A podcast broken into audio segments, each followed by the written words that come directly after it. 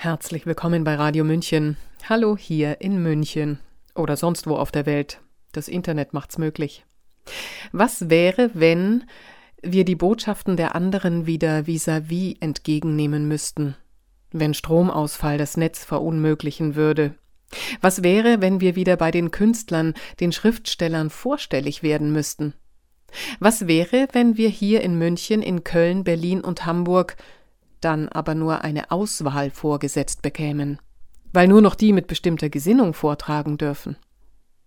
Cancel Culture ist zu einem Begriff geworden, der sowohl hier als auch da, sowohl im Netz als auch im echten Leben, kaum mehr zu schocken scheint.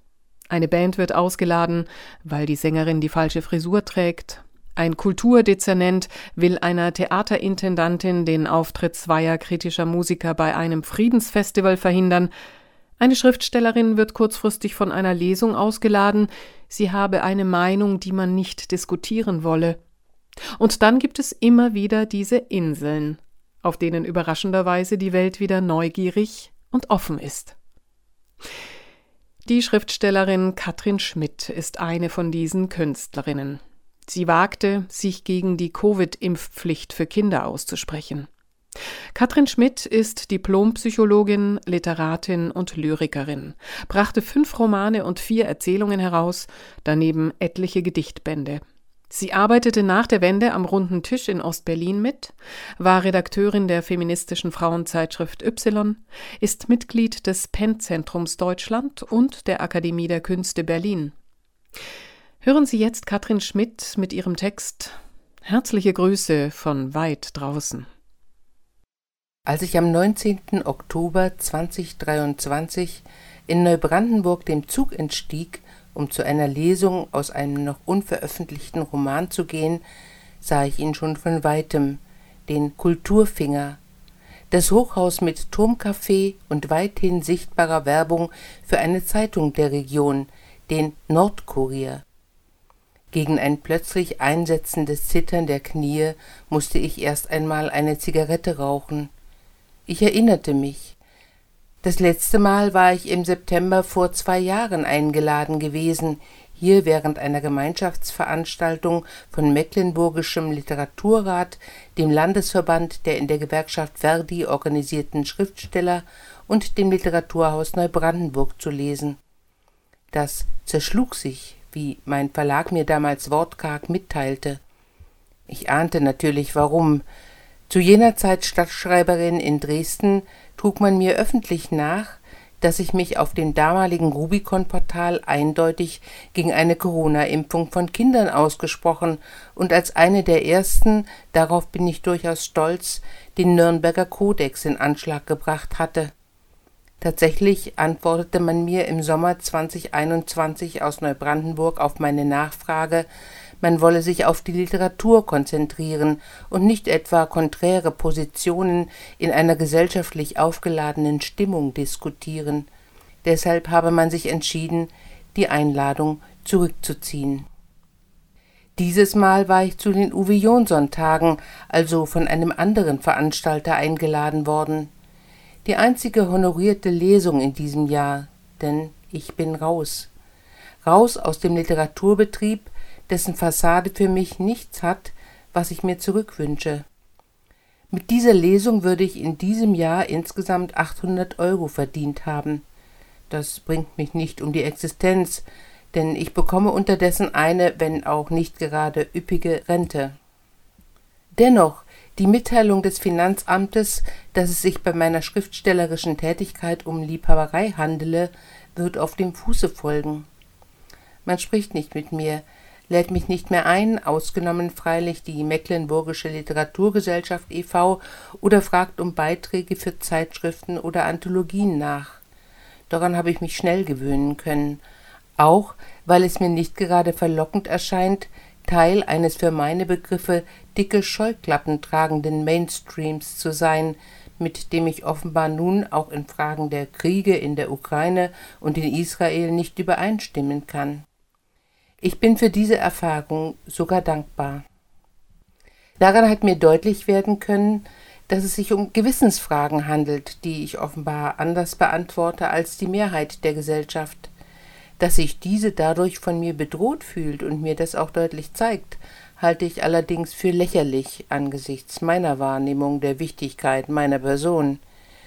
Dabei kenne ich einige Schriftsteller, auch hoch G und beachtete Mitglieder der Akademie der Künste, die mich ihrer Solidarität und ähnlicher Sicht auf die Dinge versichern, gleichzeitig aber meinen, das nicht öffentlich artikulieren zu können, weil es ihre Arbeitsmöglichkeiten zunichte machte. Nun, das stimmt, wie mein Beispiel zeigt. Insofern kann ich sie durchaus verstehen.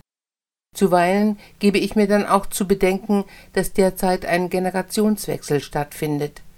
Menschen meines Alters verabschieden sich aus dem aktiven Berufsleben, auch die Verantwortlichen des Literaturbetriebs, und dass die Nachwachsenden weniger auf die Alten als auf die Jungen schauen, scheint mir denn auch normal zu sein, ich beweine es nicht.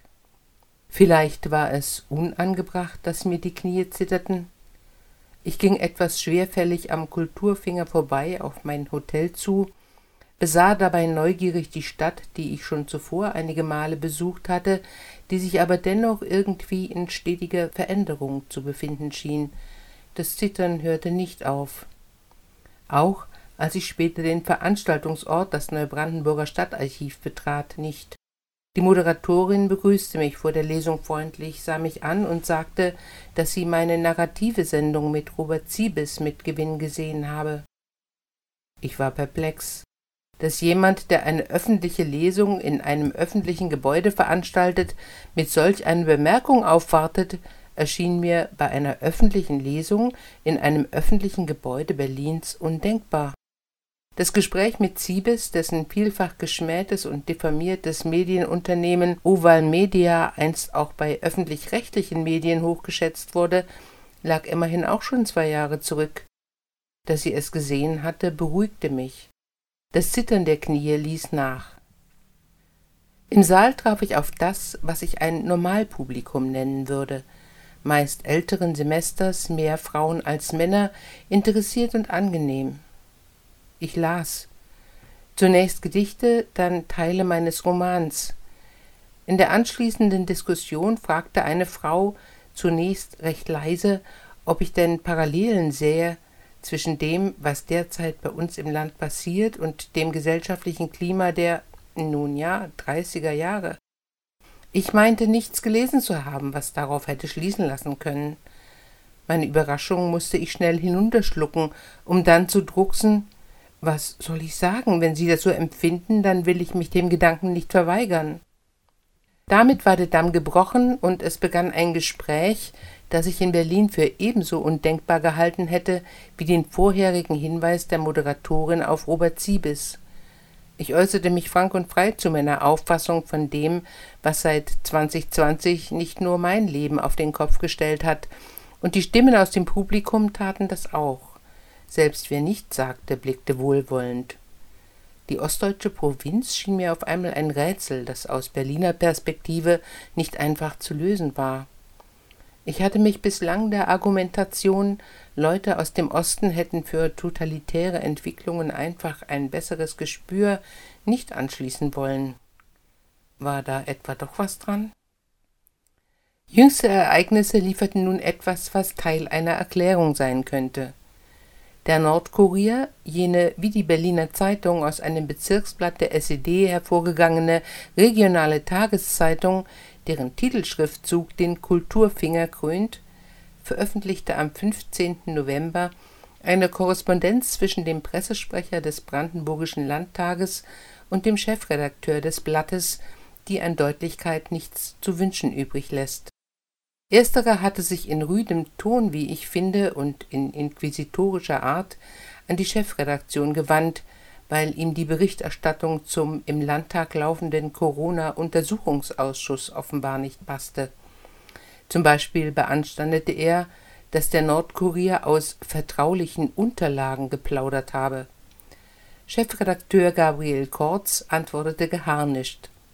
Die Berichterstattung über vertrauliche Unterlagen gehört zu den Kernaufgaben der freien Presse und unterliegt, wie Ihnen bekannt sein müsste, sogar dem besonderen Schutz des Grundgesetzes und weiterer Normen. Insofern bin ich über Ihre Frage nachgerade entgeistert. Eine Beantwortung verbietet sich.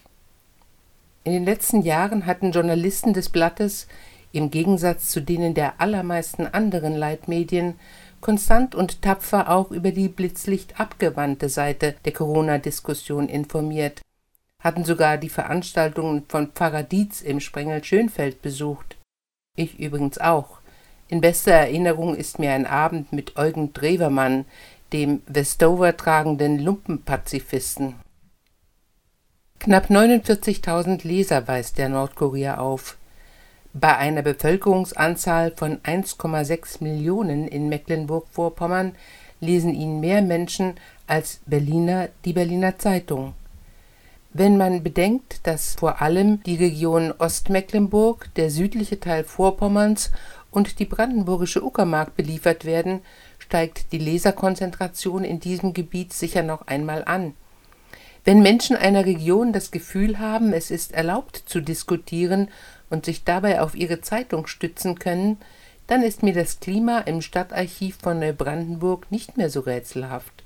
Und es ist ein mehr als deutlicher Hinweis auf das Versagen der Presse landesweit, die sich nach wie vor im stark verengten Meinungskorridor verschanzt hält.